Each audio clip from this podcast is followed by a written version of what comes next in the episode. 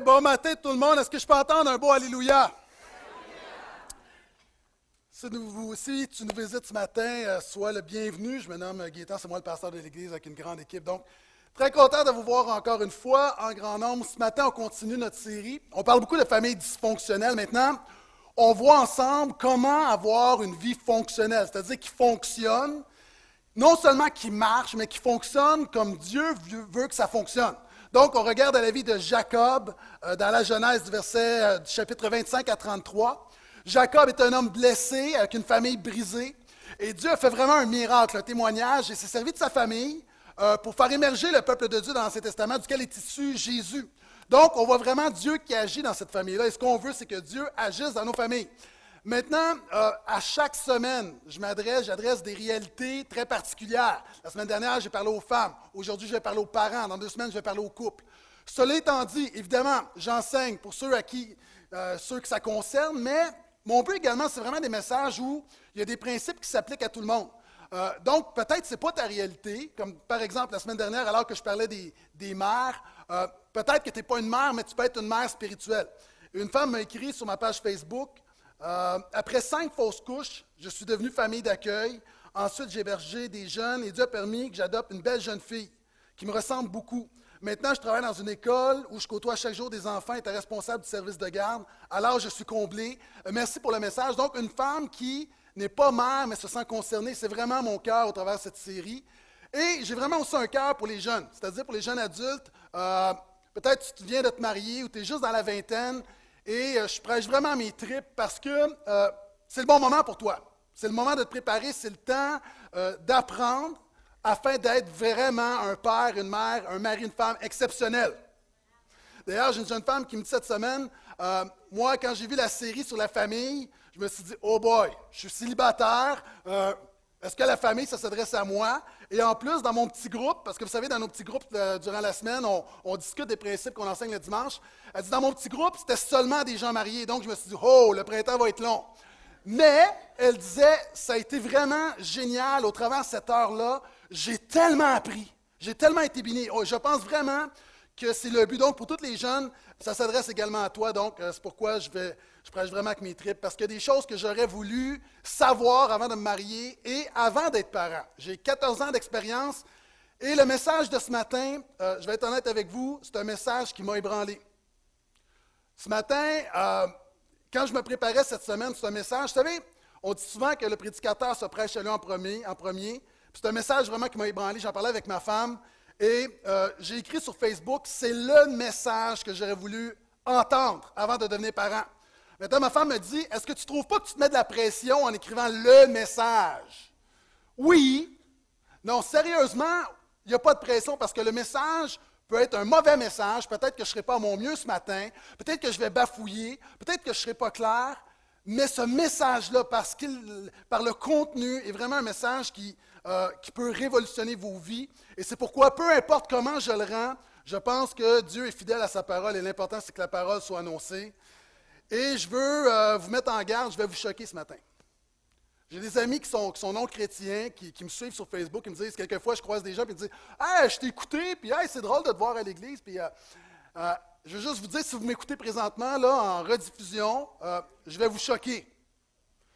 Il y a des chrétiens, tu es ici ce matin, je te le dis, je vais te choquer. Il y a des gens, tu es la première fois. Ici, on est une église au portail où on est très accueillant, toujours des, gens qui nous visitent à chaque semaine, beaucoup de nouveaux.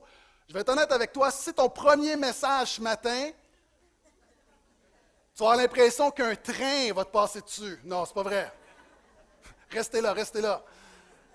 Simplement vous aviser que c'est un message qui va choquer, qui ne fera peut-être pas l'unanimité, mais c'est un message que moi j'aurais aimé entendre. C'est pour ça que je le prêche avec tout mon cœur. Si tu as une Bible, Genèse 26, et pendant que vous y allez, pour nos amis qui n'ont pas de Bible ou qui l'ont oublié à la maison, ou que, dont leur Bible sert à soutenir une tablette, vous pouvez suivre sur les écrans avec nous. Être parent, c'est quoi être parent? Pour moi, c'est comme un, casse-tête. C'est comme si on donne un casse-tête de 1000 morceaux et tu dois faire le casse-tête, mais tu n'as pas l'image sur la boîte. En tant que parent, on ne sait pas trop à quoi ça doit ressembler. On, pour t'aider, on pourrait dire qu'on a mis le cadre. Lorsqu'on sait, hein, quand on fait un casse-tête, la première chose, c'est de faire le cadre. Mais dans notre culture, dans notre génération, on a fait sauter les limites. On ne sait pas où tracer la ligne en tant que parent Plus encore, c'est comme si tu as un casse-tête de 1000 morceaux et qu'on a rajouté plein de morceaux qui ne sont pas du casse-tête. Qu'est-ce que je veux dire? Au travers des dix dernières années, 75 000 livres, 75 000 livres ont été écrits sur l'art d'être parent. On entend plein de, principes, de conseils, et on en prend. Il y en a de très bons, il y en a de très mauvais. Et être parent, c'est d'essayer de faire un casse-tête.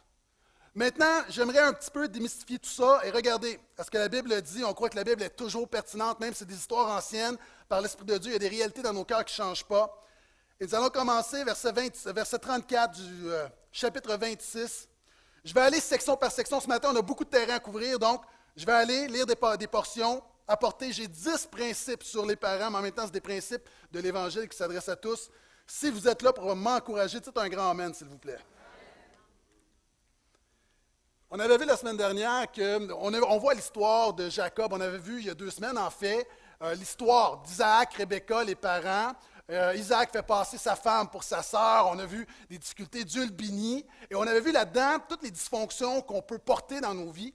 La semaine dernière, on a vu que Rebecca tombe enceinte et elle apprend, elle consulte le Seigneur et elle a des jumeaux. Et une parole est donnée comme quoi le, dernier, donc celui qui va sortir en dernier, va en fait être le premier au niveau du leadership spirituel. Le premier va sortir, il s'appelle Ésaü, il est velu, poilu. Et le deuxième, c'est Jacob. Il tient la cheville d'Ésaü comme celui qui talonne, celui qui, veut prendre ce qui appartient à Ésaü. Et on voit dans l'histoire qu'Ésaü est un homme de chasse et c'est celui dans la famille qui a reçu toute la testostérone. OK? Jacob, c'est celui qui a reçu l'estrogène. OK? Jacob, c'est un cuisinier. Jacob, c'est un décorateur. Jacob, c'est, si vous êtes décorateur, soyez bénis, je ne veux pas vous offenser. Euh, et l'autre, c'est vraiment l'homme manuel. Euh. Et là, la Bible nous dit que les deux parents, donc le père Isaac aime Ésaü, préfère Ésaü. Et la mère Rebecca, elle préfère Jacob. Et on voit qu'Ésaü revient à un moment donné, il est épuisé, et il dit à Jacob, qui est en train de cuisiner, Donne-moi un plat de lentilles, donne-moi du potage. Et Jacob lui dit Vends-moi ton droit d'aînesse. Ton droit d'aînesse, c'est euh, l'aîné avait un droit c'est-à-dire, il avait un double part d'héritage. Et en fait, le droit d'aînesse, c'est le leadership spirituel de la famille. Et Ésaü méprise sa famille, méprise Dieu et vend son leadership spirituel, en quelque sorte, en échange d'un plat de lentilles. Maintenant, on reprend l'histoire. Ésaü, à l'âge de 40 ans, prit pour femme Judith, fille de Béhéri le Hittite, et Basmat, fille d'Élon. Déjà, quand tu as deux femmes, quand tu prends deux femmes en partant, ça ne va pas bien. OK? Elles furent un sujet d'amertume pour Isaac et Rebecca. OK, j'arrête ici. Ici, on a une famille de croyants. Et le fils, non seulement il prend des femmes étrangères, mais en fait, dans le contexte, c'est des femmes qui servent toutes sortes de dieux. En fait, leur fils va adorer d'autres dieux. C'est un fils qui va délaisser le Dieu de la Bible. Maintenant, le premier point, c'est être une famille chrétienne n'est pas suffisant. Ici, on a une famille chrétienne, une famille croyante. Ma famille est chrétienne. Dans ma famille, on parle de Dieu. Dans ma famille, on a des Bibles. Dans ma famille, on prie Jésus à tous les jours. À la table, et avant de se coucher, nous nous mettons tous à genoux, on remercie Dieu pour la journée, on rend gloire au Seigneur pour ce qu'il fait. Mes enfants ont un iPod et ils ont mis la Bible dedans parce que je les ai forcés, mais ça c'est une autre affaire. Donc, YouVersion, ils ont. Euh, dans ma famille, c'est clair, on est une famille chrétienne. On n'est pas une famille parfaite, mais on est chrétien. À sort à l'église le dimanche matin. Toi, peut-être, tu viens d'arriver. Euh, moi, mes enfants, depuis des années, nous partons à 7h30 le matin et on revient à 16h. Mes deux enfants, malgré qu'ils sont jeunes, sont impliqués. Mon fils sert, et je ne dis pas ça pour me vanter, je veux démontrer comme quoi être une famille chrétienne n'est pas suffisant. Mon fils sert, fait des collations depuis des, années, déjà à 7 ans, et quelqu'un me dit est-ce qu'on peut l'engager dans le ministère? Tant qu'elle exploiter, allez-y. Euh, Ma fille fait sa première réunion avec les ados, la deuxième, souvent, elle est impliquée au sein du ministère des Enfants. Nous sommes une famille chrétienne, mais ça, ce n'est pas suffisant pour faire des chrétiens. Il y a une famille de croyants, Isaac, Rebecca, et leur fils ne devient pas un chrétien. Le but, écoute-moi bien, le but n'est pas d'être une famille chrétienne. Le but n'est pas d'être une famille chrétienne. Ne sois pas une famille chrétienne. Il y a plein de familles chrétiennes mais ça ne fait pas nécessairement un réveil spirituel dans la nation. Ne sois pas une famille chrétienne, sois une famille christocentrique. Ne sois pas une famille centrée sur des valeurs, des concepts, des politiques. Sois une famille centrée sur la personne de Jésus. Montre à tes enfants que tout a toujours rapport avec Jésus. C'est une grande différence. Famille chrétienne qui va à l'église le dimanche puis qui fait des prières à table, tout le monde peut faire ça. Mais ça, ça ne change pas une vie. Premier principe, donc, être une famille chrétienne n'est pas suffisant. Tu dois comprendre que le centre de toute chose, c'est Jésus. D'ailleurs, Dieu le Père a donné son Fils unique, Jésus. Tellement important. Maintenant, j'aimerais dire, avant de commencer vraiment de prendre mon envol pour le message, on fait face à deux dilemmes. Il y a plusieurs années, on était dans une, on pourrait parler de spirituel, je pourrais appeler ça la spiritualisation des défis humains. C'est-à-dire, avant, on venait voir les pasteurs, on rentrait dans les églises, les gens avaient des difficultés, les gens étaient sur le bord de divorcer, les gens avaient toutes sortes de défis, de combats par rapport, de patterns par rapport à leur passé, toutes sortes de peurs. Et la réponse, c'était toujours prie puis lis ta Bible. Peu importe ton besoin, prie puis lis ta Bible. Oui, mais prie puis lis ta Bible. Donc, c'était facile. On, simplifiait. On disait toujours, et même dans plusieurs églises, tu arrives, et c'est la seule réponse qu'on a. Maintenant, oui, je crois que la prière, je crois que la parole de Dieu peut avoir un impact. Maintenant, la réalité, c'est que quelquefois, il y a des défis qui sont très complexes et on a besoin de comprendre ce qui se passe également. Et c'est pourquoi, dans les dernières années, il y a eu un apport de la psychologie dans les églises pour nous aider à comprendre les mécanismes humains. C'est très bien. Le problème, c'est qu'on est passé d'une spiritualisation, d'une simplification des besoins à une psychologisation c'est un mot qui n'existe pas, mais c'est un beau mot. Une psychologisation de la vie chrétienne. Aujourd'hui, tout est psychologique. Donc, c'est-à-dire, tu vas acheter, tu vas prendre un livre chrétien sur la famille, tu vas avoir des principes psychologiques, thérapeutiques, quelques petits versets, merci, bonsoir. Moi, je crois que la réponse pour nos maisons n'est pas de la psychologie, c'est ce que la parole de Dieu enseigne. Je crois que l'Évangile est suffisant. Et faites attention, prenez pas mes paroles pour les torts. Je crois encore une fois que c'est important. Il y a une place pour ça dans le corps de Christ. Ce que je, ce que je dis, c'est que souvent on se promène dans les extrêmes. Et les gens souvent disent Moi, je veux rencontrer, je veux un conseiller, je veux un thérapeute, je veux ci. Et même de plus en plus, il y a des gens qui sont appelés au, au ministère, qui se font plus dans la psychologie que la théologie. Et ce que je dis, la force de l'Église, c'est l'Évangile de Jésus. Le reste, c'est des outils, mais notre fondement, c'est de comprendre l'Évangile de Jésus. Puis je vais t'enseigner ce matin comment l'Évangile peut faire la différence dans ta maison en tant que père. Et quand on enseigne l'Évangile, quelquefois, en québécois, on dit ça rentre dans le dash. Je ne sais pas comment est-ce qu'on pourrait le traduire. Verset 1 à 4, on continue la lecture. Isaac devenait vieux, ses yeux étaient affaiblis, il ne voyait plus. Il appela Ésaü, son fils aîné. Mon fils, celui-ci lui répondit, Je suis là. Il reprit, Je suis vieux et ne connais pas le jour de ma mort.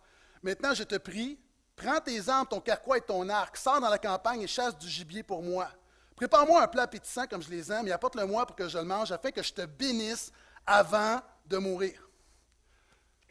Un parent, nous sommes tous d'accord. Un parent sert à préparer son enfant, mais on le prépare à quoi? On a fait un sondage et les gens ont dit à 25% un parent doit préparer son enfant en lui donnant de bonnes valeurs. Un autre 25 a dit on pense que le but, c'est d'en faire un adulte épanoui. D'autres ont dit le but, c'est de le préparer au succès. D'autres ont dit c'est d'en faire une bonne personne. D'autres ont dit de le préparer à avoir un diplôme universitaire. D'autres ont dit le but d'un parent, c'est de le préparer à être autonome. Seulement 9% des gens ont dit que le but, c'est de transmettre la foi. Maintenant, écoute-moi bien, là, c'est le premier élément qui va te choquer ce matin. Parce que si tu as déjà été choqué, là, ça va pas bien, c'était quand même assez soft. Là.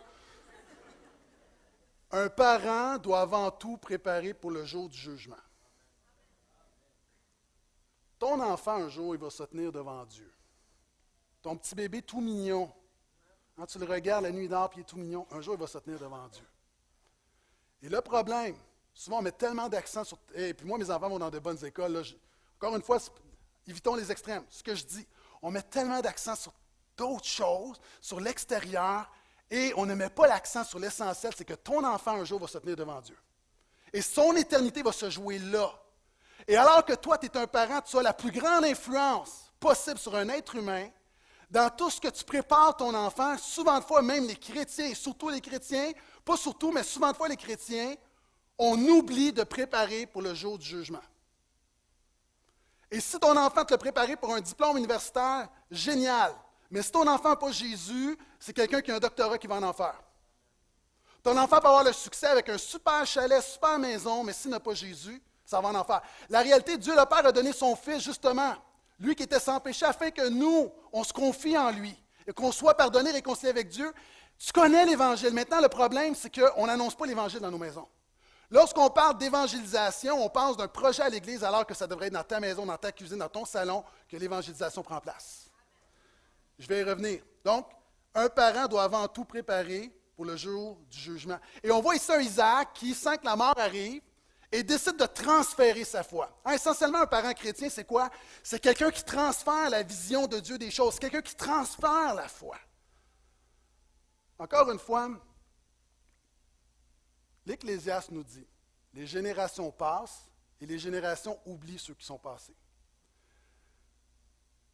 Je vais le dire de manière brutale, là, il y a des gens ici, quand tu vas décéder, 50 ans après ta mort, on ne va plus se rappeler de toi. Moi, je me rappelle à peine de mon grand-père. Je ne me souviens pas de mon, grand, mon arrière-grand-père. Mon arrière-arrière-grand-père, c'est oublié. L'Ecclésiaste arrive à la réalisation vanité, tout est vanité. On est là, on est tellement dans le présent, mais on va se dire les vraies affaires. il y a des gens, tu es devant moi, là, dans 30 ans, est-ce qu'on va se souvenir de toi? Et l'être humain soupire pour qu'on se rappelle de lui, mais on va être réaliste, on ne se rappelle pas. Il y a des gens qui sont décédés il y a 50 ans, on les a tous oubliés. C'est ça la vie, c'est la roue.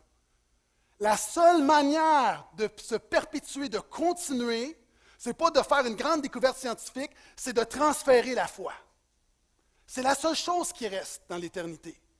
Cette semaine, on rencontrait nos, nos, jeunes adultes et je disais aux jeunes adultes, moi, ce que je veux, là, c'est partir un, héritage spirituel. Quand je dis partir, comprenez-moi bien, c'est-à-dire, moi, je veux que mes enfants servent Jésus, je veux que mes petits-enfants servent Jésus, je veux que mes arrière-petits-enfants servent Jésus, et je veux que la famille Brassard serve Jésus de génération en génération jusqu'au retour de Jésus. Mais ça, ça n'arrive pas par accident. Et c'est pourquoi un parent doit avant tout préparer pour le jour du jugement. OK, on arrive dans le plus concret, verset 5. Tandis qu'Isaac parlait avec son fils Ésaü.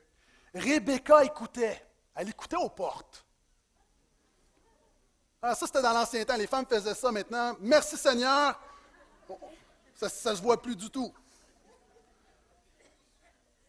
On dirait qu'il y a des femmes qui se sentent concernées, un petit, petit rire euh, nerveux. Ésaü s'en alla dans la campagne pour chasser du gibier et le rapporter. Donc, Ésaü s'en va avec la mission de son père. Rebecca dit à Jacob, son fils, J'ai entendu ton père dire à Ésaü, ton frère, Apporte-moi du gibier, prépare-moi un plat appétissant pour que je le mange, et je te bénirai devant le Seigneur avant ma mort. Maintenant, mon fils, écoute-moi, voici ce que je te redonne. Va me chercher deux bons chevreaux du troupeau.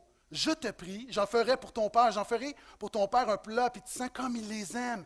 Tu l'apporteras à ton père pour qu'il le mange afin qu'il te bénisse avant sa mort. Oh.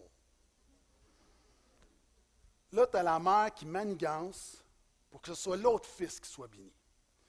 Maintenant, le problème ici, c'est pas. OK, on est dans le texte, vous allez voir, on voit plein de problèmes familiaux. En fait, le problème, la racine du problème de cette famille-là, savez-vous, c'est quoi? C'est la foi. C'est un problème avec Dieu. Et mon troisième principe ce matin, une foi faible fait difficilement un parent fort. Une foi faible fait difficilement, je ne dis pas que c'est impossible. Il y a des non-chrétiens qui sont de très bons parents. Je dis simplement, une foi faible fait difficilement un parent fort. Pourquoi est-ce que c'est un problème de foi? On a vu la semaine dernière que la parole de Dieu a été donnée. Dieu a dit qu'il était pour agir au travers de Jacob. Il a dit, deux nations sont dans ton ventre lorsque Rebecca est enceinte. Deux peuples se sépareront au sortir de ton sein. Un de ces, peuples, de ces peuples sera plus fort que l'autre, et le grand servira le petit. Savez-vous c'est quoi le problème? À l'époque, dans la culture, lorsqu'un homme va mourir, il est sur son lit de mort. Il appelle ses fils, il appelle ses filles, il appelle ses enfants pour les bénir tous. Maintenant, Isaac est croche. Isaac fait quelque chose de malhonnête. Il veut bénir Ésaü en cachette. Et la Bible nous dit en plus que Jacob va vivre pendant, euh, Isaac va vivre pendant 80 ans après ça. Donc, il fait en cachette, et dans le contexte biblique, la bénédiction, quand tu bénis tes enfants, c'est non seulement un soin, une prière, c'est une prophétie. Donc, c'est l'autorité spirituelle du Père. Lorsqu'il bénit, la chose va s'accomplir. Donc, tu scelles ton avenir. Ce qu'Isaac fait, en fait, ce n'est pas tant bénir Ésaü. Il exclut Jacob de la bénédiction. Isaac, et c'est là que c'est mal, il exclut son fils, et c'est doublement mal parce que Dieu avait donné une parole qu'il était pour bénir Jacob. Isaac dit à Isaü, je sais que Dieu a parlé, mais viens ici, je vais te montrer comment ça marche, parce que moi j'ai un plan pour toi. Et Isaü reçoit, il pense recevoir la bénédiction du Père. Isaac, ce qu'Isaac fait, Isaac c'est le symbole de tous les parents qui déclarent servir Dieu, mais que dans le quotidien sont rebelles à Dieu. On peut dire béni soit ton nom, mais dans le quotidien, tes enfants peuvent très bien juger de la réalité spirituelle de ta vie. Et alors que tu peux reprocher à tes enfants de pas d'être rebelles, souvent tes enfants te voient, toi qui es censé être un enfant de Dieu rebelle à ton Père céleste. Et on a ici un problème de foi, c'est un problème spirituel. Et Rebecca, Rebecca, savez-vous ce qu'elle fait? C'est quoi son péché? C'est que Rebecca, Dieu lui a dit, je vais le bénir mais elle doute, elle manque de foi, elle est incrédule et elle décide d'accomplir la parole par ses propres forces. Rebecca aurait dû dire non, c'est la volonté de Dieu que Dieu, Dieu va s'organiser, Dieu a décidé de bénir, je n'ai pas à m'en mêler, mais elle manque de foi. Est-ce que ça se pourrait qu'en tant que parent, on manque de foi dans le quotidien? Est-ce que ça se pourrait que quelquefois, on est incrédule? Et souvent, il y a beaucoup de choses dans nos, familles qui sont à l'origine d'un problème de foi, un problème de communion avec Dieu. Et c'est pourquoi je dis, un parent faible fait difficilement un, excusez-moi, une foi faible fait difficilement un parent fort. Le problème de cette famille-là, c'est qu'ils sont centrés sur les enfants, ils ne sont pas centrés sur Dieu. Il y a beaucoup de familles qui sont ici. Vous aimez Jésus, mais le centre de votre famille, ce n'est pas Jésus, ce n'est pas Dieu, c'est les enfants. Je donne un exemple. Vous savez, moi, je crois un matin, si tu ne viens pas à l'église, ce n'est pas péché, là. Mais je crois que si tu es véritablement quelqu'un qui veut suivre Jésus, l'Église, la fréquentation, puis la, communion avec les frères et les sœurs, puis venir adorer avec l'Église et entendre la parole, c'est fondamental à ton développement spirituel. Et je pense que la manière que tu considères l'Église reflète la manière, reflète l'état de ton cœur par rapport à Dieu. Par exemple, il y a plein de parents qui disent Ouais, mais moi, nous autres, on ne peut pas venir à l'Église parce que les enfants font du sport, puis tu envoies un message que tes enfants sont plus importants que Dieu. Et si tes enfants sont plus importants que Dieu, la Bible appelle ça de l'idolâtrie. Une racine d'idolâtrie. On n'en parle pas beaucoup, mais la réalité, c'est que tu penses servir tes enfants, mais en fait, tu blesses tes enfants parce que tu ne mets pas Dieu à la place qu'il doit être, puis tu ne mets pas tes enfants à la place qu'ils doivent être. Et tu te prives d'une bénédiction. Si le dimanche matin, et je sais, peut-être que je prêche pour des gens qui ne sont pas là, le dimanche matin, tu dis Ah, moi je suis fatigué, il ne va pas matin. Tu envoies un message à tes enfants. Et après, tu te surprends que ton enfant ne veut pas aller à l'église alors que c'est toi qui as montré à pas aller à l'église. Maintenant, qu'est-ce qu'on peut faire? Je sais qu'il y a plusieurs parents, vous êtes là et vous dites, moi, là, j'aimerais, mes, mes, enfants, je suis peut-être un, enfant de 3, 4, 5, 7, 8 ans. C'est difficile de l'amener à l'église. Il y a des crises, il y a toutes sortes de choses. Première chose, parents, là, parce que j'ai entendu plein de témoignages de parents qui disent oh, on n'est pas pu venir ou Ah, ça dépend, s'il se lève de bonne humeur, on va venir, sinon il va te péter une crise, puis on aime mieux rester à la maison. Le leadership spirituel de ta maison, c'est toi qui l'as, ce n'est pas ton enfant. Tu dis oui, mais c'est une terreur. Laisse-le décider à 5 ans, là, tu vas voir à 14 ans la terreur qui va devenir. C'est mieux de le régler maintenant. Ah, moi, je les aime, mes enfants, j'ai de l'air dur, je les aime, mes enfants. Mais je les aime trop justement pour les laisser faire ce qu'ils veulent. Parce qu'ils ne savent pas ce qui est bon pour eux. Et tu dis, oui, mais c'est difficile de venir à l'église. Oui, mais il y a plusieurs parents. Il y a plein de choses de base fondamentales. Tu te lèves le matin, puis tu n'en as pas parlé de la semaine, puis oh, aujourd'hui on va à l'église. L'enfant est surpris. Il faut que ça soit important parce que si toi tu négocies, si toi tu viens une semaine sur deux, tu es comme une flashlight. Tu es là, tu n'es pas là, tu là, tu n'es pas là. Ton enfant, tu lui apprends à négocier, tu ne lui démontres pas que c'est important.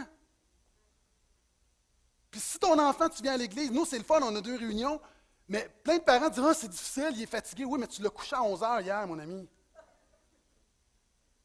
tu dois, il y a des choses de base. Si c'est important, tu t'arranges pour que les conditions autour soient favorables. Nous, on a décidé pendant longtemps, on choisit les vêtements la veille. Pourquoi? Parce qu'il y avait toujours de la bataille, des crises. Des... Et là, on arrivait. Vous savez, autrefois, on chantait Quelle joie, quelle joie, nous allons tous à l'église. Mon papa, est-ce que vous connaissez ça? Et là, nous, c'était la guerre, là. Donc, mais pourquoi l'Église, c'est tellement important, on en fait un happening? On veut que ça soit la journée la plus importante de la semaine. Pas encore une fois, ce n'est pas d'être question d'être légaliste. À un moment donné, dans nos vacances, il nous est arrivé un dimanche de pas à l'église, de faire un culte familial. C'est pas péché. Mais la réalité, c'est que l'église, c'est important. Et peut-être tu as des ados. Tu dis, oui, mais qu'est-ce que je fais avec mes ados? C'est pas, OK, c'est un conseil, c'est pas une réponse universelle, il y, a des, il y a des particularités. Puis je comprends en même temps, tu veux, tu sais, c'est pas parce qu'il est là qu'il est plus à Jésus, là. À un moment donné, c'est juste, juste de le forcer continuellement, il va juste devenir quelqu'un qui va se révolter de plus en plus. Mais moi, je pense que souvent, les ados, quand ils veulent plus venir à l'Église, il faut leur faire réaliser tout ce qu'on fait pour eux. Moi, souvent, je fais ça avec mes enfants. Mes enfants, je leur demande des choses, puis ils disent Ah oh non, pourquoi je ferais ça Leur faire réaliser, moi, là, je fais plein de choses pour toi. Moi, je fais plein de choses, je te transporte, je fais ci, je paye ci, je paye ça. Et une famille, c'est donnant-donnant. Une famille, on ne fait pas toujours ce qu'on aime. Pour nous, c'est important l'Église. Donc, toi, là, tu vas donner, tu vas contribuer, tu vas venir avec nous. Pourquoi? Parce que nous, on fait des choses qu'on n'aime pas, puis toi, tu vas faire des. Donc, on s'entend. Ton ado a besoin de comprendre que même si c'est 14 ans, il ne peut pas juste prendre, prendre, prendre. Une famille, c'est une petite communauté, il doit donner. Puis il y a des choses qui sont importantes pour toi, puis il doit les respecter. Rapidement. OK. J'aurais beaucoup de choses à dire là-dessus, je vais arrêter. Euh, j'aimerais vous euh, présenter une jeune femme qui va venir témoigner un peu de son expérience au travers le ministère des enfants. Pourquoi? Une des choses avec lesquelles on lutte, c'est que plusieurs parents pensent que le ministère des enfants, c'est un endroit où, excusez-moi, mais où tu parques ton enfant pendant que tu as une bonne réunion. Souvent, on a dit, moi, je me souviens, j'entendais les gens dire Ah, les enfants, c'est l'Église de demain. C'est pas vrai. Les enfants, c'est l'Église d'aujourd'hui. Les enfants ont besoin de Jésus. C'est pas vrai que c'est juste à 17 ans que Jésus dit Oh, OK, là, là, ça vaut la peine, je vais agir dans ta vie. Moi, je pense que Jésus peut faire une œuvre dans la vie d'un enfant de 5 ans. Je peux entendre plusieurs amens à ça. Donc, petite vidéo, je vais inviter Myriam à s'avancer pour, euh, qui est impliquée dans le ministère des Enfants, venir un peu vous partager l'importance de ce ministère-là.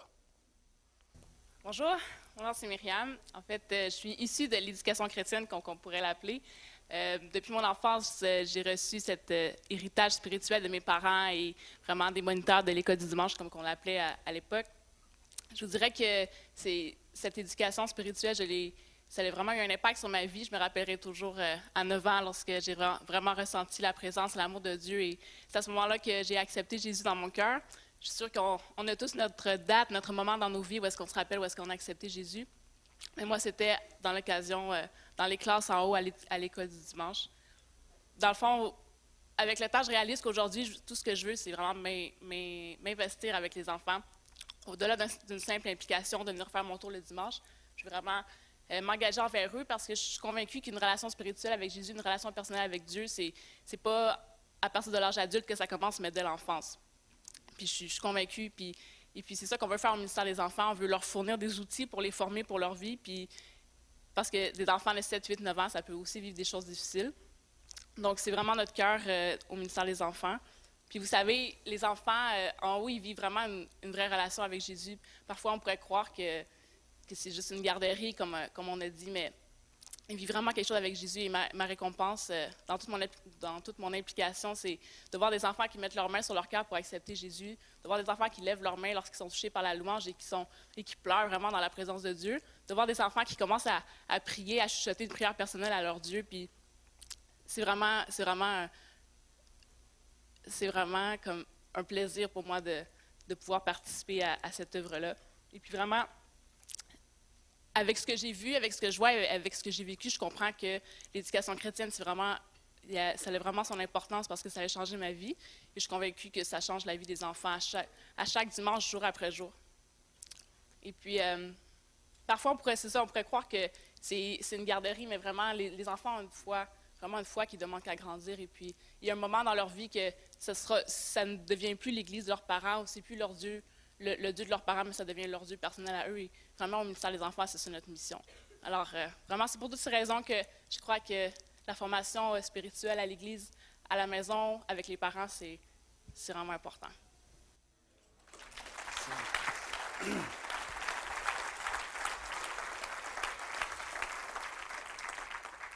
Myriam est une bonne représentante de plusieurs jeunes ici. Vous avez euh, grandi. Et euh, cet après-midi, d'ailleurs, non seulement elle, est impliquée auprès du ministère des Enfants, elle va recevoir son bac en théologie. En même temps que son père, qui après une carrière dans la police, les deux vont graduer aujourd'hui à l'Institut de théologie pour la francophonie. Et elle part pour un mois pour son stage au Chili. Donc, je pense que ça mérite un Amen.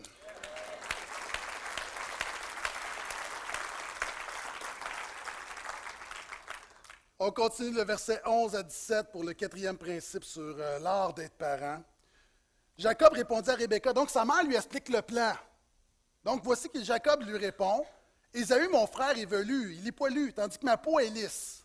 Hum, problème.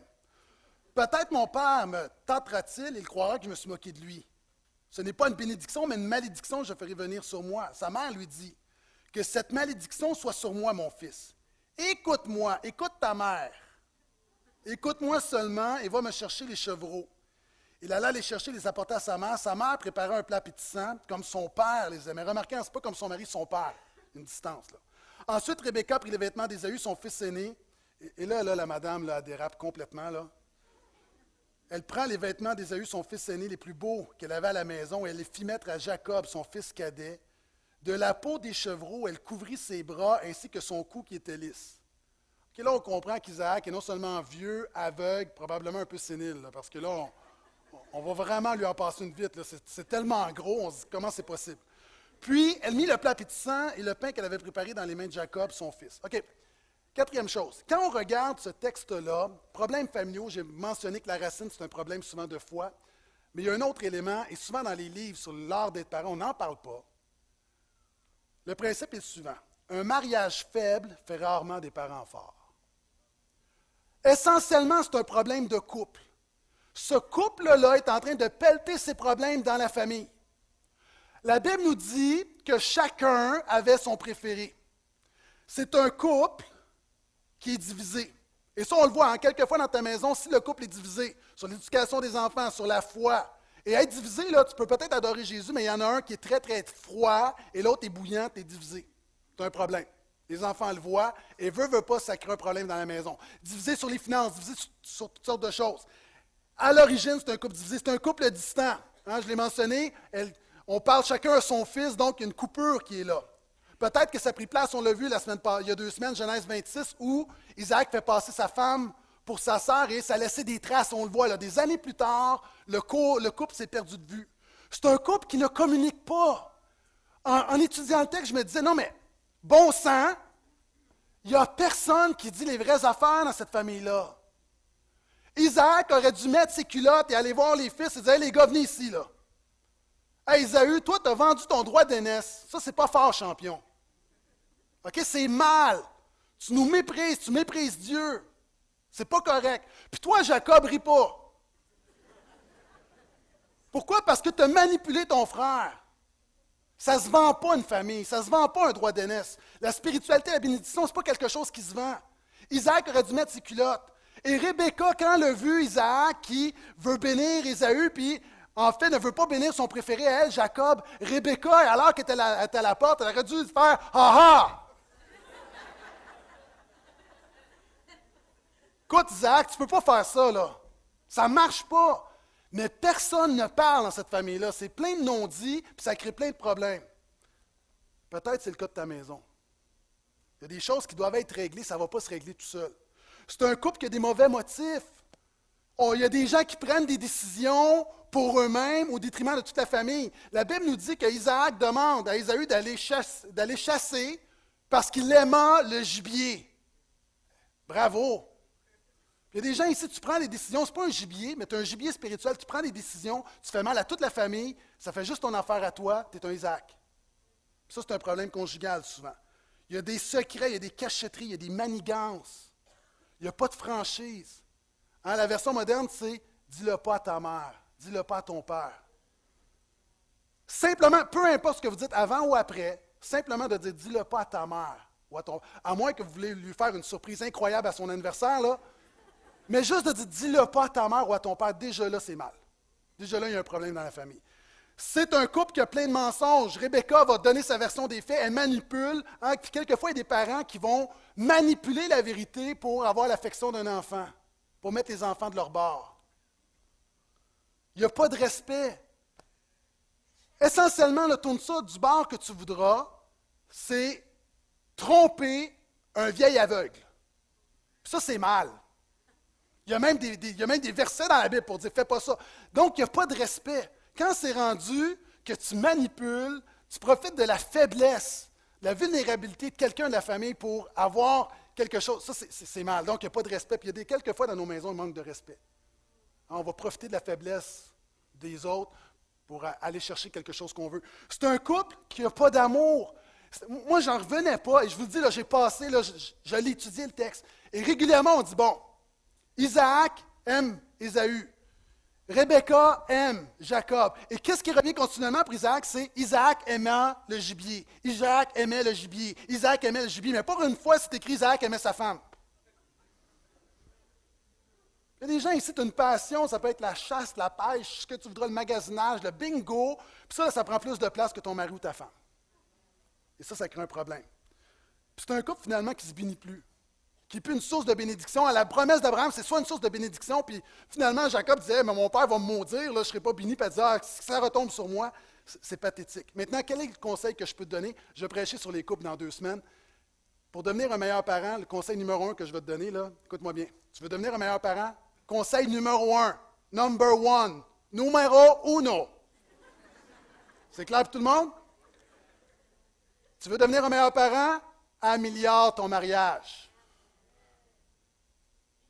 Améliore ton mariage. Pourquoi? Parce que sinon, souvent, tu veux gagner du temps, le couple bas de l'aile, tu peltes par en avant, mais non, tu peltes sur tes enfants. Puis souvent, les gens sont, comme, sont mal à l'aise parce qu'ils disent non, mais les.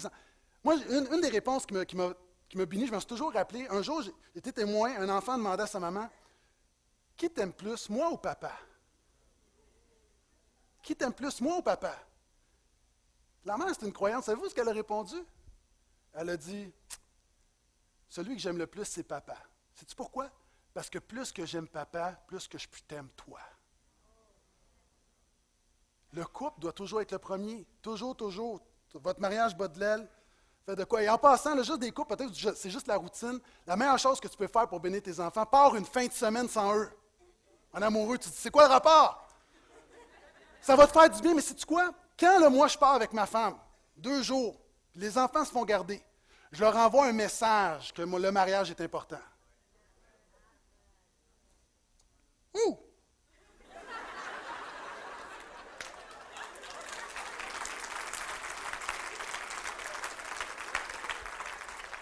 Focus, reviens, reviens, reviens.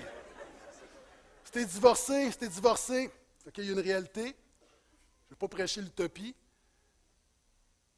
Tu ne peux pas salir le père de tes enfants sans salir tes enfants. Tu ne peux pas salir la mère de tes enfants sans salir tes enfants. OK? Limite les dégâts. Votre couple est mort. Tu n'es pas obligé de tuer la relation avec, l'autre parent.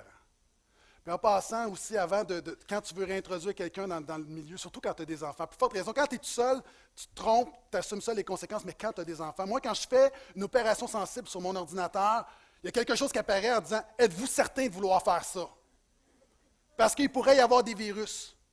Avant de rentrer une nouvelle femme et un nouvel homme dans ta maison, sois certain qu'il n'y a pas de virus parce qu'il va contaminer tout le monde. Là, je parle spirituellement. Là. Vous avez compris? Je ne sais pas pourquoi, j'ai comme eu un. Si tu es en concubinage, vous avez des enfants, vous n'êtes pas mariés. Là, je vais te dire quelque chose, là, puis ça va vraiment te surprendre. J'ai un conseil pour toi. Marie-toi! Tu dis, oui, mais pourquoi? Ah, papa, pourquoi tu n'es pas marié? Ah, c'est du trouble, c'est juste un papier. C'est pas juste un papier. C'est un statement, c'est une déclaration, c'est une confession, c'est une protection, c'est, ah, un cadre de bénédiction. Le problème de Rebecca, c'est qu'elle voulait la bénédiction, mais elle ne voulait pas suivre la parole de Dieu. Il y a plein de gens qui veulent la bénédiction, mais ils ne veulent pas suivre la parole de Dieu. Cherche pas la bénédiction, cherche Dieu qui va te donner la bénédiction. Si tu quoi après la bénédiction, tu vas perdre les deux? Marie-toi, c'est important. Tu es monoparental, puis vous savez, ça prend deux parents, c'est déjà difficile d'élever des enfants, une maman. Puis moi, j'ai beaucoup de compassion, je, l'envoie des fois, puis ils sont comme.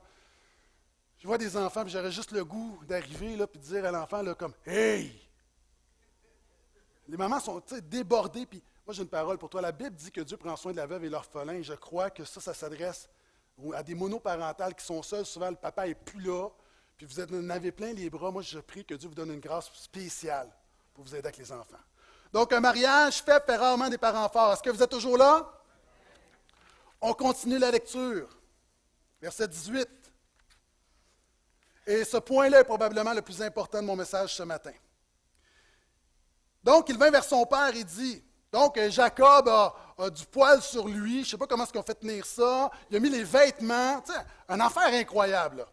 Donc, Jacob voit rien, puis on veut le tromper. Pourquoi? Encore une fois, je me répète, ce que le Père va dire, c'est ta destinée, donc c'est vraiment important, c'est une prophétie. Il vint vers son Père et dit, Père, celui-ci répondit, Je suis là. Qui es-tu, mon fils? Jacob répondit à son Père, Euh, je suis Ésaü, ton premier-né. J'ai fait ce que tu m'as dit. Lève-toi, je te prie. Assis-toi et mange de mon gibier afin que tu me bénisses. Isaac dit à son fils Hein? C'est bizarre. Comme tu l'as vite trouvé, mon fils? Il répondit C'est que le Seigneur, ton Dieu, l'a fait venir au-devant de moi. Alléluia. Shekinah glory. Isaac dit à Jacob Approche, je te prie que je te. Là, c'est comme. Il y a quelque chose qui ne marche pas, là. Mon fils, pour savoir si tu sais bien Isaü, Jacob s'approcha d'Isaac, son père, qui le tâta, il dit hein, C'est la voix de Jacob, mais ce sont les bras d'Ésaü. Il ne le reconnut pas parce que ses bras étaient velus comme ceux d'Ésaü. Il le bénit. Il dit Oui, oui, c'est bien toi, Ésaü, mon fils. Il répondit Oui, oui, c'est moi. Il dit Serre-moi que je mange du gibier de mon fils afin que je te bénisse. Jacob le servit, le mangea, lui apporta du vin et il but. Ça, ça va pas bien. On a un homme âgé qui voit rien, qui est sénile, et là, il va être sous. Non, c'est pour ça que ça a marché. Je n'invente rien, c'est dans la Bible. Alors Isaac, son père, lui dit Approche, je te prie, embrasse-moi, mon fils. Il s'approcha et l'embrassa. Isaac sentit l'odeur de ses vêtements, puis le bénit en ces termes. Et là, la bénédiction vient. La bénédiction qui avait été donnée à Abraham, qui était donnée à Isaac, maintenant il la donne à son fils Jacob, alors qu'il croit qu'il la donne à Isaü. Oui, l'odeur de mon fils est comme l'odeur d'un champ que le Seigneur a béni, que Dieu te donne de la rosée du ciel et des ressources de la terre, abondance de blé et de vin, que des peuples te servent, que des nations se prosternent devant toi. Sois le maître de tes frères, que les fils de ta mère se prosternent devant toi. Maudit soit celui qui te maudit, béni soit celui qui te maudit. Qui te bénit, excusez-moi. Ici, on a un enfant, et là, restez avec moi. On a un enfant qui a de l'air de la bonne personne. On a un enfant qui parle de la bonne manière. On a un enfant qui agit de la bonne manière. La Bible nous dit qu'il va servir son père. Un enfant qui parle du Seigneur. Et on a le problème, c'est qu'on a un père qui a un un parent qui a un jugement faussé. Je l'ai dit. Il est vieux, sénile, aveugle, sous. Il n'est pas capable de porter un bon jugement. Maintenant, comment est-ce qu'on peut interpréter ce verset-là? Nos enfants, là, je parle, j'inclus les miens, nous, les enfants de chrétiens, ils ont souvent l'air d'une bonne personne. Ils ont le discours chrétien, ils ont les actions chrétiennes, ils connaissent la game, ils connaissent le jargon, et souvent de fois, comme Isaac, notre jugement est faussé. Et savez-vous, c'est quoi l'erreur de beaucoup, beaucoup de parents? Écoute bien, on présume qu'ils sont chrétiens. Parce qu'ils sont à l'Église, parce qu'ils vont chanter, parce qu'ils sont impliqués, parce qu'on les emmène à la jeunesse, parce qu'ils ont passé au travers de la jeunesse, on présume qu'ils sont chrétiens.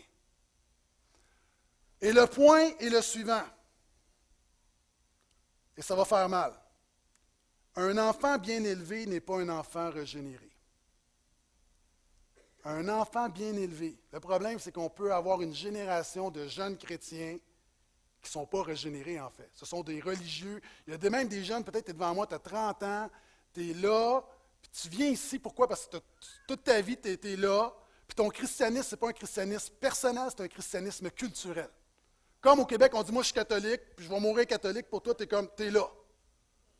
Cette béni, ça t'apporte quelque chose, mais le problème, c'est que tu n'es pas chrétien. Tu n'es pas chrétien bibliquement. Et regardez, je prends juste un verset.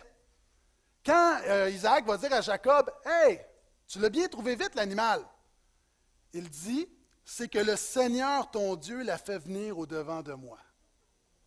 C'est le Seigneur. Ah, il est spirituel, mon fils, spirituel, ma fille. Non, en fait, c'est un blasphémateur. Pourquoi il utilise le nom du Seigneur en vain? Utiliser le nom du Seigneur en vain, ce n'est pas arriver comme Oh God, n'est pas ça le nom du Seigneur en vain. Le nom du Seigneur en vain, c'est utiliser le nom du Seigneur pour tromper. Te servir du nom du Seigneur alors que tu n'as pas de communion avec lui. Et c'est possible de passer pendant des années à l'Église. Et si tu un jeune et moins jeune que tu m'écoutes, et peu importe si ça fait plusieurs années, jeune et vieux que tu es dans l'Église, je prie que tu t'évalues. Évalue ton cœur. Moi, je ne te condamne pas, je te prêche l'Évangile et je prie que le Saint-Esprit fasse la job, qu'il te montre l'état de ton cœur. Mais la réalité, c'est que c'est de la religion, c'est le Seigneur. Mais il n'y a pas de communion, il n'y a pas de relation. Et regardez, il dit, et là, il y, a, quelque chose qui aurait dû allumer, c'est que le Seigneur, ton Dieu, Il y a plein de gens qui connaissent les choses de Dieu, mais ils ne connaissent pas le Dieu des choses. Moi, mes enfants, présentement, c'est le Dieu de leur papa. Ma prière, c'est qu'un jour, ils vont dire, c'était ton Dieu, maintenant c'est mon Dieu. Et regardez, il va dire, il l'a fait venir au-devant de moi. Là, souvent, les parents vont, réagir en m'entendant ce matin en disant Non, non, moi, là, je suis sûr que mon fils, ma fille est chrétienne, sont là, puis ils sont popés, puis regardent, là, leur vie est en règle, puis. Savez-vous, c'est quoi le problème? Le problème, souvent de fois, c'est que quand on est chrétien depuis très longtemps, on devient un spécialiste pour justifier notre péché. Il justifie, il cache son péché en disant Mais c'est le Seigneur, c'est la souveraineté de Dieu. À un moment donné, on vit n'importe comment, on n'est pas connecté avec Dieu, mais on peut trouver un verset pour justifier notre vie. Hein, c'est comme l'homme, à un moment donné, qui dit à la maison, il n'y a pas de sexe avec sa femme, ça ne va pas bien. Et là, finalement, il va tromper sa femme. Puis au bout de la ligne, il va dire, non, mais c'était la souveraineté de Dieu, c'était la volonté de Dieu, parce que je suis, je suis plus heureux maintenant. Non, mon ami. Un péché ne vient de... Tu ne peux jamais sanctifier un péché. Tu peux justifier ton péché, mais Dieu ne va jamais se contredire. Peu importe ton discours, peu importe les versets que tu vas donner, le péché demeure péché. Maintenant, c'est qu'est-ce que j'essaie de vous dire? C'est que les parents, on met tellement d'accent sur l'extérieur et on néglige souvent l'intérieur de nos enfants. Vous savez, moi, là, j'ai cru, c'est pour ça que j'ai dit, j'aurais tellement aimé ça, à, entendre ce message-là, il y a 13, 14 ans. Moi, là, je croyais que si je donne, si je suis une bonne famille, qui envoie mes enfants dans une bonne école, puis qui sont dans une bonne, une bonne église, ça va faire de bons chrétiens. Hein? Pas vrai. savez-vous, c'est quoi le problème avec ça? C'est que souvent, on élève nos enfants et on forme une génération, on a tellement mis l'accent sur les circonstances extérieures qui sont importantes mais tellement d'accent là-dessus que le jeune, à un moment donné, puis le jeune moins jeune, il y a du monde, peut-être tu as 40 ans, peu importe ton âge, tu es là, et j'essaie de te convaincre que tu as besoin de Jésus, mais tu dis, ben non, pourquoi j'ai besoin de Jésus? J'ai une bonne job, j'ai un diplôme universitaire, ma blonde, moi, mon chum, on, va s'acheter, pas, tout le monde en même temps, là, mais on va s'acheter une maison, j'ai un chalet, tout, ce que, tout l'encadrement que m'a donné parents, regarde comment j'ai bien viré, mais ton éthique, ce n'est pas la vie éternelle. Et moi, mon défi en tant que pasteur dans cette génération, c'est qu'il faut que je me batte avec une génération qui est convaincue, qui présume d'être chrétien alors qu'il n'y a pas de nouvelle naissance, il n'y a pas de régénération, il n'y a pas l'œuvre de l'esprit.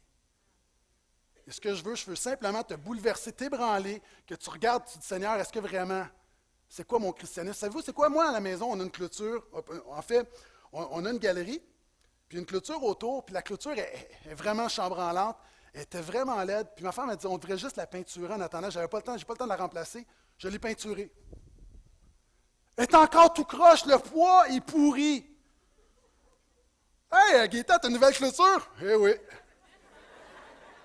J'ai juste mis de la peinture. Et savez-vous, c'est quoi? Moi, le premier, là, on veut tellement donner Jésus à nos enfants. Donner Jésus, donner Jésus, donner Jésus. Le problème, savez-vous ce qu'on fait? on met une couche de peinture sur un cœur qui est non régénéré. Puis si tu veux vraiment comprendre ce que je te dis, là, tes enfants, c'est bien l'école. Puis regarde, moi, je les envoie dans une bonne école, puis je les amène à l'église, puis la jeunesse, puis on va être une bonne famille. Mais tu dois aborder la notion de péché dans leur vie. Moi, des fois, je dis à mes enfants, ça, c'est le péché. Puis tu as besoin d'un sauveur. Tu as besoin d'aborder la notion de tes enfants sont naturellement rebelles à Dieu. Tes enfants sont morts dans leur péché. Et si tu fais juste leur donner Jésus, tu fais juste mettre une couche de peinture sur de la mort, sur de la chair, sur du péché, et ça, ce n'est pas la vie éternelle, ce n'est pas le royaume de Dieu. Est-ce que vous comprenez mon cœur? Et ça, on a un homme qui est bien élevé, mais qui n'est pas régénéré. En fait, mon point, c'est mettons de l'accent sur l'intérieur également. Traitons le cœur, allons à la racine du péché, allons dans la racine de ce qui se passe dans leur cœur pour s'assurer d'avoir vraiment des jeunes, des adultes, des gens qui sont, qui vivent quelque chose avec Jésus, puis ce n'est pas juste quelque chose que j'ai ajouté parce que ça agrémente ma vie. Je continue, verset 30. Isaac avait achevé de bénir Jacob, et Jacob avait à peine quitté Isaac, son père. Qu'Ésaü, son frère, revint de la chasse. Il prépara lui aussi un plat appétissant qu'il apporta à son père. Il dit à son père Lève-toi, père, et mange de mon gibier afin de me bénir, moi, ton fils. Isaac, son père, lui dit Qui es-tu Il répondit ben, Je suis ton fils, premier-né Isaü. Isaac fut saisi d'un tremblement terrible. Il dit Qu'est donc celui qui a chassé du gibier, qui me l'a apporté? J'ai mangé de tout avant que tu arrives, je l'ai béni, il sera béni. Rapidement, ce sixième principe Isaac vient de se rendre compte que son fils lui en a passé une vite. Il vient de se rendre compte que son fils s'est révolté contre lui. Des lois sans relation produisent la rébellion. Souvent dans nos maisons, on a plusieurs lois, il y a des principes, mais il ne faut jamais perdre de vue que le plus important, c'est la relation qu'on a avec nos enfants. Adam, dans le jardin d'Éden, s'est rebellé contre Dieu. Pourquoi? Parce que cessé d'avoir une communion avec Dieu, pour lui, c'était simplement un commandement de ne pas manger. Il y a beaucoup de chrétiens qui ne persévèrent pas. Pourquoi? Parce que leur vie chrétienne, à un moment donné, ils n'ont pas de communion avec Dieu, puis c'est juste comme des règles. Des règles sans communion, sans relation, amènent toujours la révolte et la rébellion. Et dans nos maisons, souvent de fois, si tu mets des règles à tes enfants, à tes jeunes, mais que tu n'as pas ce rapport d'affection, et parlant d'affection, l'imaginez là, Jacob sait, il n'est pas aimé par son père. Et probablement que la seule fois où son père l'a pris dans ses bras, c'est quand il a mis les vêtements de son frère, s'est fait passer pour son frère. Et là, son, père il dit Viens ici. Et imaginez Jacob qui soupire pour l'amour de son père. La seule fois où son père va le prendre dans ses bras et l'embrasser, c'est quand il pense que c'est son frère. Tu un père, là, puis ça fait une semaine que tu n'as pas serré tes enfants dans tes bras, fais ça cet après-midi. Souvent, de fois, la vie va tellement vite, puis on, a l'affection s'en va, on n'a plus de relation. On met beaucoup d'efforts sur les règles. Garde la relation avec tes enfants, c'est ça le plus important. Verset 34. Lorsqu'Isaü entendu les paroles de son père, il poussa un grand cri, terriblement amer. Il dit à son père, moi aussi, bénis-moi. Et dans le texte, là, je, vais le lire pour vous, je vais le résumer jusqu'au verset 40. Il va dire, non, mais bénis-moi. Et là, son père va dire, non, j'ai déjà béni. Je l'ai déjà donné. Et là, Isaïe va dire, mais est-ce que tu en as une en réserve? As-tu des bénédictions en réserve? Et le père va dire, non, non, j'ai déjà tout donné, il n'y en a plus. Et la Bible nous dit, Isaïe va, pleurer, va crier, parce que là, c'est terrible, sa destinée va jouer. Le problème, OK? Dieu a donné une promesse à Abraham. Abraham ne méritait pas la promesse, c'est la grâce. Abraham va donner la promesse à Isaac. Isaac, la Bible nous dit que Dieu va bénir Isaac à cause d'Abraham. Isaac a reçu la grâce. Le problème d'Isaac, savez-vous c'est quoi? Et on le voit dans la Genèse, la bénédiction est assez grande pour bénir en abondance ses deux fils. Le problème d'Isaac, c'est qu'il est cheap en grâce. Il est cheap, c'est un cheap. Il a reçu, il était béni. On l'a vu au chapitre 26. Il a reçu la grâce de Dieu, il a reçu la grâce de son Père, et lui, il est cheap. Et en fait, ça se retourne contre lui parce que la bénédiction aurait pu couvrir les deux fils, mais à cause qu'il est cheap, à cause qu'il n'a pas communiqué la grâce, sa famille a des problèmes. Mais un bon parent communique la grâce de Dieu. Dans la famille de Jacob, tout le monde doit travailler fort pour mériter la bénédiction. Et ça, c'est vrai dans certaines familles. Les enfants doivent travailler fort. Pourquoi? Parce qu'on les compare les uns aux autres. Ils doivent travailler fort pour avoir notre attention. Ils doivent travailler fort. Souvent, les enfants, on dit, les enfants font des gaffes, mais on les pardonne. On dit qu'on les pardonne, mais on leur répète continuellement leurs péchés. La Bible dit que Dieu te pardonne et oublie tes péchés. Oublie le péché de tes enfants quand tu les pardonnes. C'est ça la grâce. Un bon parent communique la grâce de Dieu. Ce qu'Isaac aurait dû faire, c'est dire OK, pardonnez-moi tout le monde, j'ai mal agi.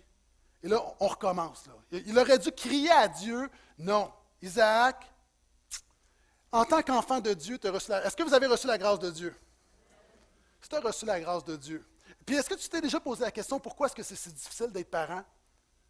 C'est parce que Dieu veut que tu réalises que tu as besoin de la grâce, tu as besoin d'une faveur imméritée de la part de Dieu. Et dans un autre contexte, mais je l'applique à ce verset-là, à ce contexte-là, Dieu veut dire Ma grâce te suffit dans la faiblesse. Un parent devrait être quelqu'un qui communique la grâce à tes enfants. Comment tes enfants, alors qu'on est dans un monde où on apprend les mérites, on apprend les œuvres, on apprend la loi, une famille chrétienne, une famille christocentrique devait être un endroit où les enfants apprennent la grâce. Je fais rapidement. Alors que beaucoup d'adultes, qui, on les voit, parce qu'on rencontre des gens, aujourd'hui sont dans une place où quand ils disent quand j'étais petit, j'étais jamais assez bon, j'en faisais jamais assez. Grâce, grâce, je continue. Verset 41. Ésaü prit Jacob en aversion à cause de la bénédiction dont son père l'avait béni. Ésaü disant en son cœur, les jours de deuil de mon père approchent et je tuerai mon frère Jacob. Et ce que sa mère va faire, Rebecca va prendre Jacob et elle va dire, ton frère va te tuer, va-t'en chez mon frère Laban, je vais en parler dans deux semaines, jusqu'à ce que la fureur de ton frère soit calmée. On a des parents qui ont peur de leur enfant. Écoute-moi bien. Un bon parent craint le Seigneur, ne craint pas ses enfants. Je vais juste te dire, ma femme a mis quelque chose sur Facebook. Et c'est pas elle qui l'a écrit, ça se promène, et, je pense que ça représente bien mon point, et je vais me diriger vers ma conclusion ensuite. Écoutez bien. Et je l'ai fait lire à mes enfants. Mes enfants ont dit Oh, c'est intense. Je suis ton parent avant d'être ton ami. Je vais t'espionner, te sermonner, te rendre fou, te pourchasser. Je vais être ton pire cauchemar. Tout ça parce que je t'aime. Quand tu comprendras ceci, je saurai que tu es une personne responsable. Tu ne trouveras jamais quelqu'un qui t'aime, prend soin et s'inquiète pour toi bien plus que moi. Si tu ne me détestes pas une fois dans ta vie, alors c'est que je n'ai pas fait mon travail de parent correctement.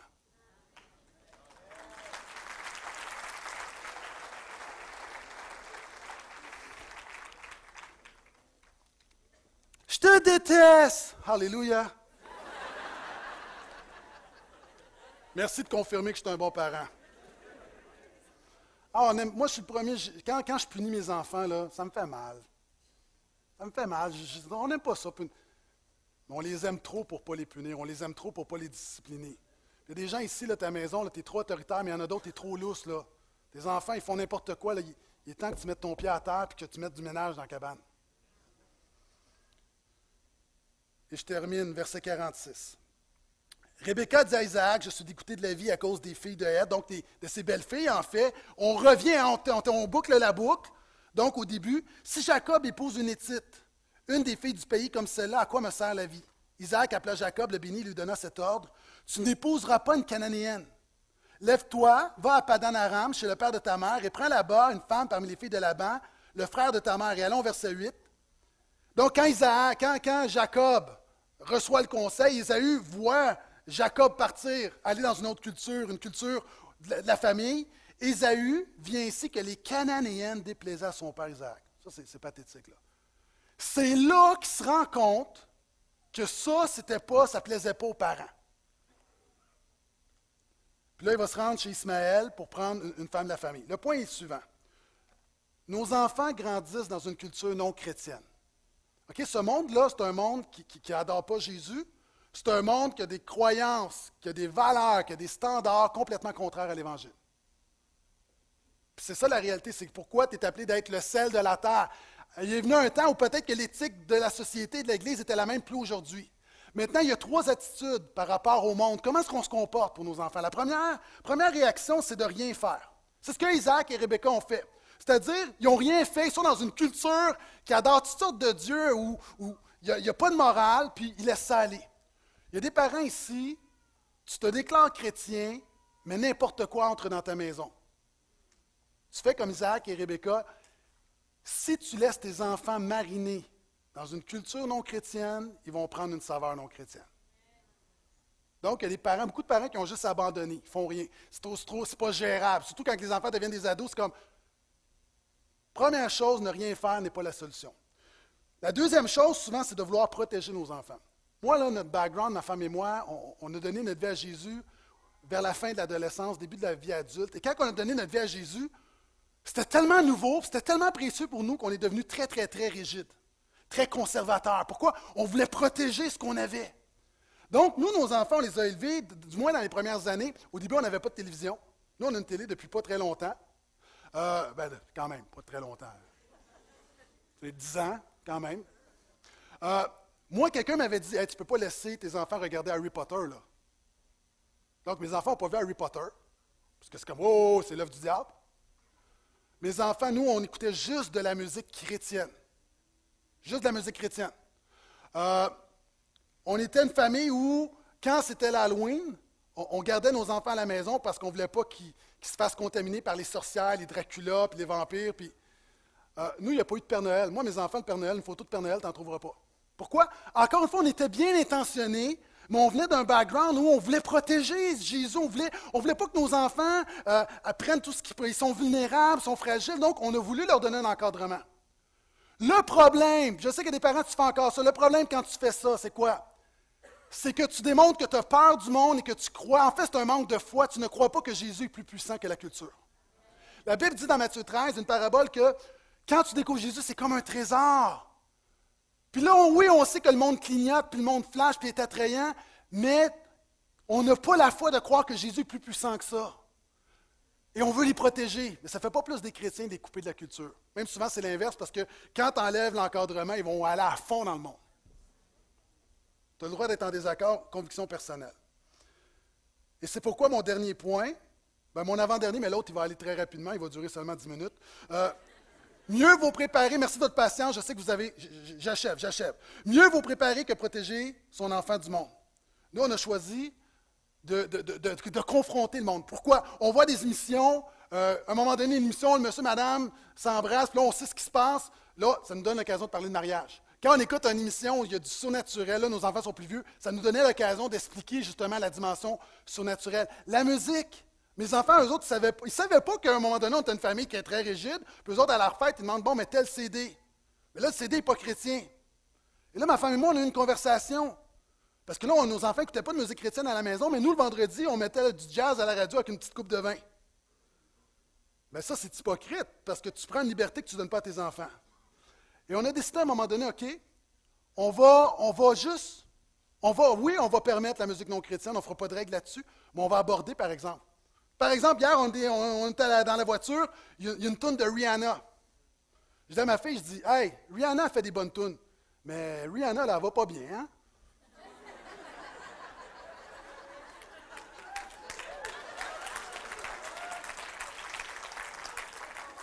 Katy Perry, hey! Fille de pasteur, mais c'est pas ce genre de fille de pasteur que je veux que tu deviennes. Elle fait des bonnes tunes. Hey, mais ce pas des valeurs, c'est pas des valeurs qui vont bâtir ta vie, ce pas des valeurs éternelles, c'est pas des valeurs, c'est pas solide. C'est juste du. Donc, on prend ça pour justement, on profite de l'occasion pour aborder des sujets. Donc, je crois mieux vous préparer alors que Isaac et Rebecca, un, ils ne l'ont pas préparé Isaü, puis Jacob, ils font juste le retirer de la culture, croyant que ça va régler des choses, juste à vouloir protéger tes enfants à un moment donné. Moi, je pense que la meilleure défense, c'est l'attaque. J'avais des amens dans mes notes, mais OK. Et je termine. Verset 11, Jacob partit. Mieux vaut perdre une bénédiction que son enfant. En fait, Rebecca a gagné la bénédiction, mais elle a perdu son fils. Elle ne reverra plus son fils. On ne parlera plus de Rebecca dans la Genèse. Elle ne verra pas ses petits-enfants. Ce matin, il y a une dame qui vient me dire Pasteur, la semaine passée, tu as prié justement que des, des mères qui n'ont plus de relation avec leur enfant, que Dieu fasse un miracle. Elle dit Cette semaine, mon fils, je ne l'ai pas vu depuis huit ans. Il a appelé à l'église, il voulait me rencontrer. Tu vois, quelquefois, pourquoi? Parce que, peut-être pas ce cas-là, mais quelquefois, on se bande, on est radical, on perd la relation. Et dans la vie, quelquefois, il vaut mieux perdre une bénédiction, vaut mieux perdre un argument, mieux, mieux vaut perdre un point que de perdre ton enfant. Garde ton influence. Garde ton influence pour ton enfant. Puis je veux vous encourager, alors qu'on termine ce message, puis vous dites, il y a du stock ce matin, et peut-être je me sens, me sens pas à la hauteur. J'ai mangé avec ma soeur cette semaine. Vous savez, ma soeur a eu la leucémie. Et euh, je lui ai donné une greffe de moelle, de moelle osseuse pour euh, rebooter son système. C'était vraiment une question de vie ou de mort. Par la grâce de Dieu, on était compatibles.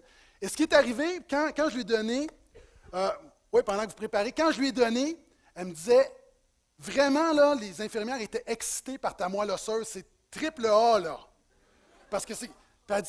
L'expression de ma soeur, ça l'a rentré au poste.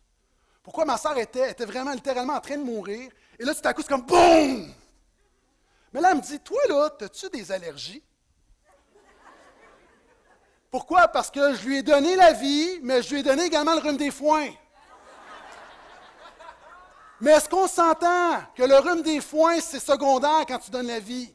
Et alors que toi, tu es là et tu regardes peut-être toutes les affaires que tu transmets à tes enfants parce que tu es pécheur, tu n'es pas parfait, mais c'est secondaire si tu lui donnes Jésus, tu lui donnes la vie. Yes!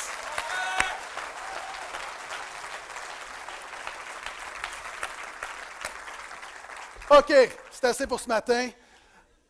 Le bain d'accès, c'est un bel exemple de donner, Jésus à la nouvelle génération. Leur laisser la place, nouvelle génération, donner Jésus. Je leur ai posé la question, chacun des jeunes là, toi là, est-ce que tu as eu un témoignage chrétien dans ta maison? Puis, tous ces jeunes-là n'ont pas eu des familles parfaites, mais la quasi-totalité ont dit, moi là, j'avais un témoignage chrétien dans ma maison. Je veux juste t'encourager. Toi qui es là pour tes enfants, c'est pas facile, tu sais. Regarde, tu as une dizaine de témoignages que par la grâce de Dieu, on peut donner Jésus à nos enfants.